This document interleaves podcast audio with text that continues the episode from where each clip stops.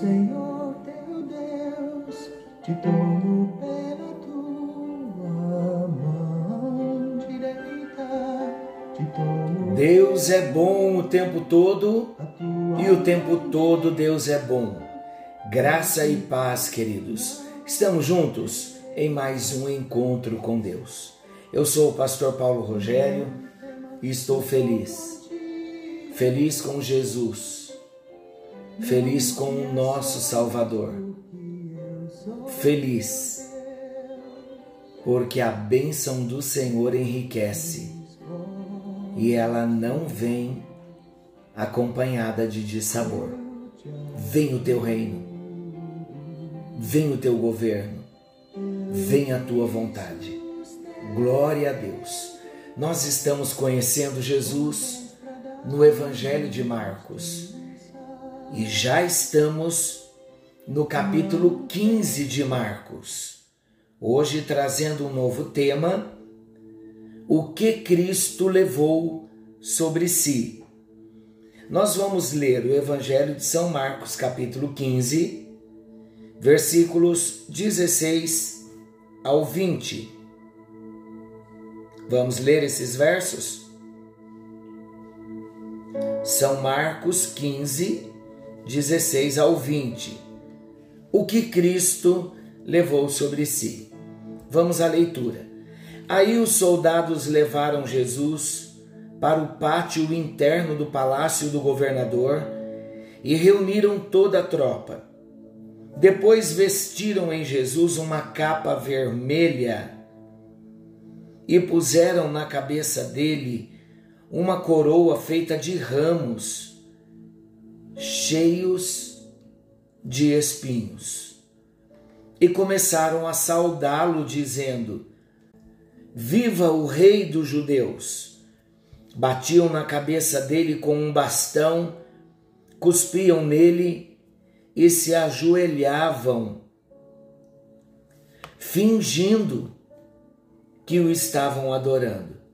Depois de terem caçoado dele, tiraram a capa vermelha e o vestiram com as suas próprias roupas. Em seguida o levaram para fora, a fim de o crucificarem. Meu Senhor, chegamos no momento mais triste dos evangelhos. Mateus, Marcos, Lucas, João, os momentos finais de Jesus na terra, sofrimento, paixão, morte, túmulo, ressurreição. Mas até chegar na ressurreição, foi um caminho difícil para Jesus. Eu quero começar dizendo que a morte de Jesus foi substitutiva. O que isso quer dizer? O que isso significa? A morte substitutiva de Jesus quer dizer, ele morreu em nosso lugar. Ele nos substituiu na cruz.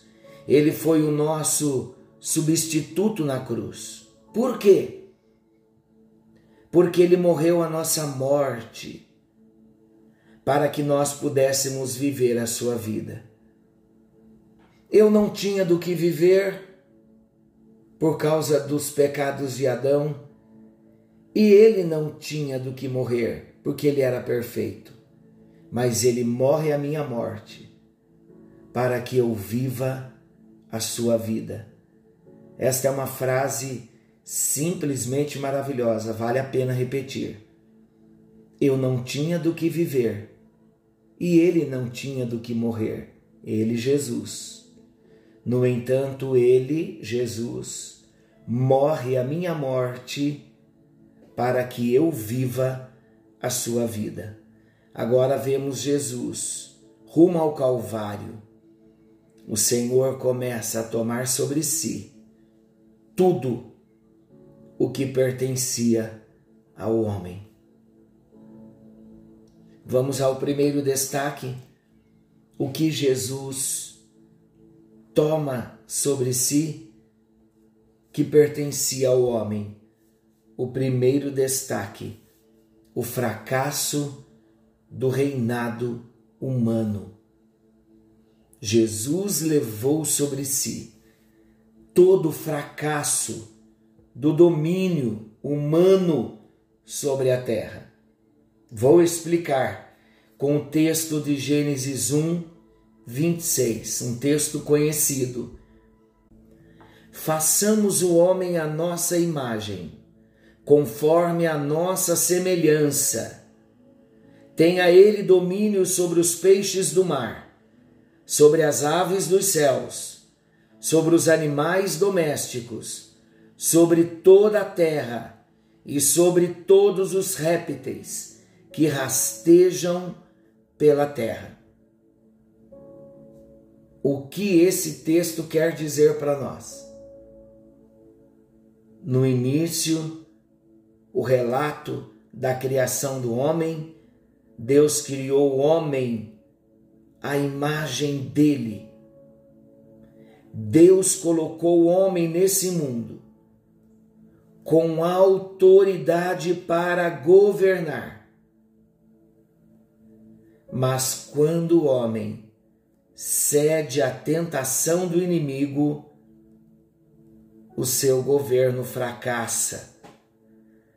O governo humano, então, deixa de refletir a glória de Deus para refletir a vergonha de um reinado caído.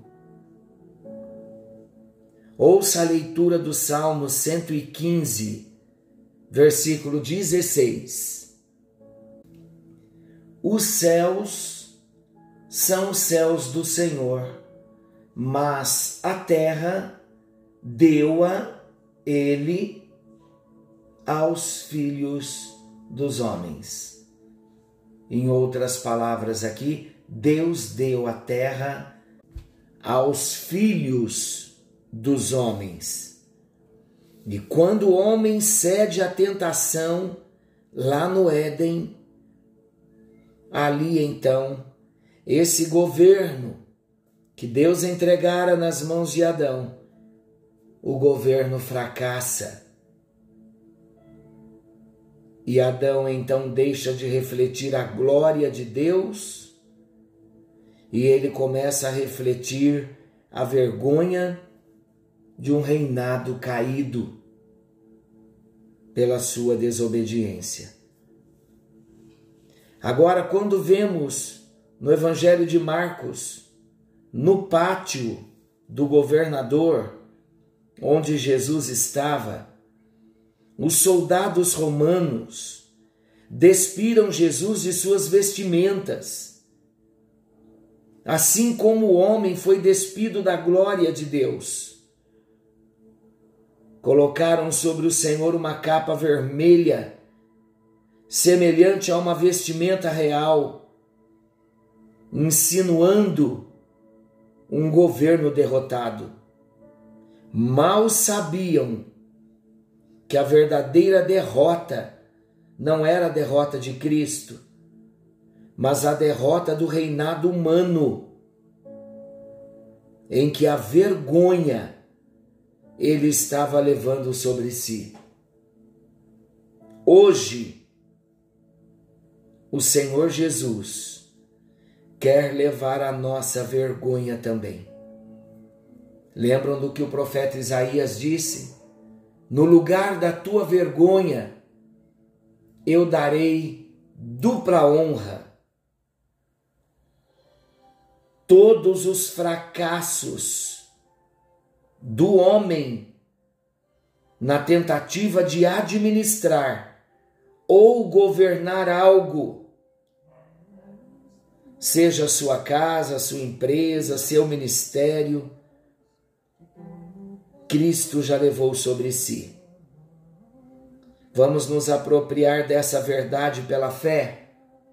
Quantas vezes nos sentimos fracassados?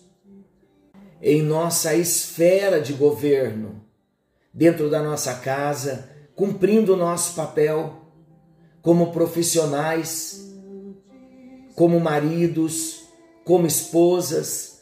Quantas vezes o sentimento de um fracasso, de uma liderança fracassada, nós pastores, eu sei que muitos pastores me ouvem também, muitos líderes. Quantas vezes, queridos, olhamos para nós e vemos uma liderança fracassada na nossa humanidade.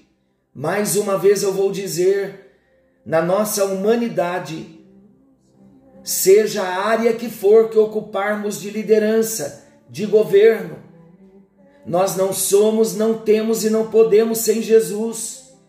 Toda área de governo sem Jesus é fracasso. É por isso que muitas vezes ele permite nós olharmos para nós e nos sentirmos fracassados nas áreas em que ele colocou para nós governarmos. Mas sabe quando ele permite isto? Todas as vezes que nós nos apartamos da dependência dele, todas as vezes que nós acreditamos que somos autodidatas, autoconhecedores, todas as vezes que nós nos colocamos numa posição em que julgamos que não precisamos mais aprender, que não dependemos de ninguém, nos julgamos mais sábios, mais conhecedores do que os outros. São nesses momentos que Deus permite os fracassos virem para nós reconhecermos quem somos, queridos. Você tem se sentido assim? Ou ainda tem se vangloriado da sua liderança, do seu posto de serviço, de quem você é? ainda se sente melhor do que os outros, ainda julga que consegue governar sem a presença de Deus, com estratégias humanas, com planos humanos. Quantas vezes levamos para a obra de Deus os nossos planos, planos trabalhados no raciocínio humano, na conversa de homens carnais. Vamos fracassar nesses momentos, sabe por quê? Porque Deus vai fazer questão de nos mostrar que toda liderança, que todo governo só poderá ser bem sucedido na dependência do Senhor. Não é levarmos a pauta para ele assinar, o papel em branco para ele assinar e depois nós fazemos os nossos planos. Não, queridos. É pedirmos para Ele nos orientar, é pedir para Ele trazer a luz, trazer a instrução. E quando Ele traz a luz, a instrução, a direção, aí nós vamos então para a dependência. Senhor, agora eu já sei o que o Senhor quer, mas eu preciso que o Senhor me ajude. Eu preciso da tua presença comigo, porque todo governo humano é fracassado, porque nós nascemos em Adão e todas as raízes de Adão, ainda em nós, nos levarão ao fracasso. Mas é uma hora de decisão, porque de repente você está pensando em desistir do seu ministério, do seu ofício, da sua posição como marido, como esposa. E o Senhor está dizendo: não desista, aprenda a depender de mim. Esta palavra primeira para mim, queridos. Depois ela chega até você. Todos os nossos fracassos são os reflexos das áreas de independência das insuficiências humanas que querem ser independentes de Deus. A independência tem uma raiz: orgulho, rebelião, e nasceu lá no Éden. Vamos voltar para a humildade. Vamos calçar as sandálias da humildade e vamos voltar para a posição de dependência de Deus, de arrependimento, por querermos dominar, governar sem a presença do Senhor. Deus poderoso, Deus maravilhoso, eu não tenho dúvida de que hoje o Senhor está falando conosco de um modo muito sério, amoroso e prático. Porque não tem um de nós que já não se sentiu fracassado em alguma área da sua liderança ou em alguma liderança na sua vida. E hoje o Senhor está nos falando que todos os nossos fracassos foram naqueles momentos de independência do Senhor. E hoje nós nos arrependemos e voltamos rápido, voltamos correndo para os pés da cruz, dizendo a Ti que tudo o que fizermos, queremos consultar ao Senhor, pedir a Tua ajuda, pedir a Tua orientação, a Tua bênção, a Tua presença, para que não venhamos fracassar. Hoje proclamamos total dependência do Senhor. Em nome de Jesus.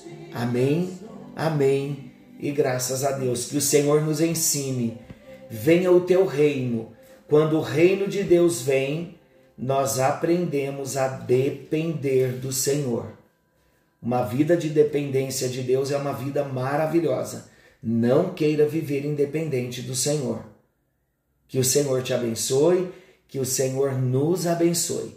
Querendo o bondoso Deus, amanhã estaremos de volta nesse mesmo horário com mais um encontro com Deus. Forte abraço. Fiquem com Deus. Não se esqueçam, Jesus está voltando. Algo novo está vindo à luz. Vem o teu reino. O Senhor teu Deus te tomou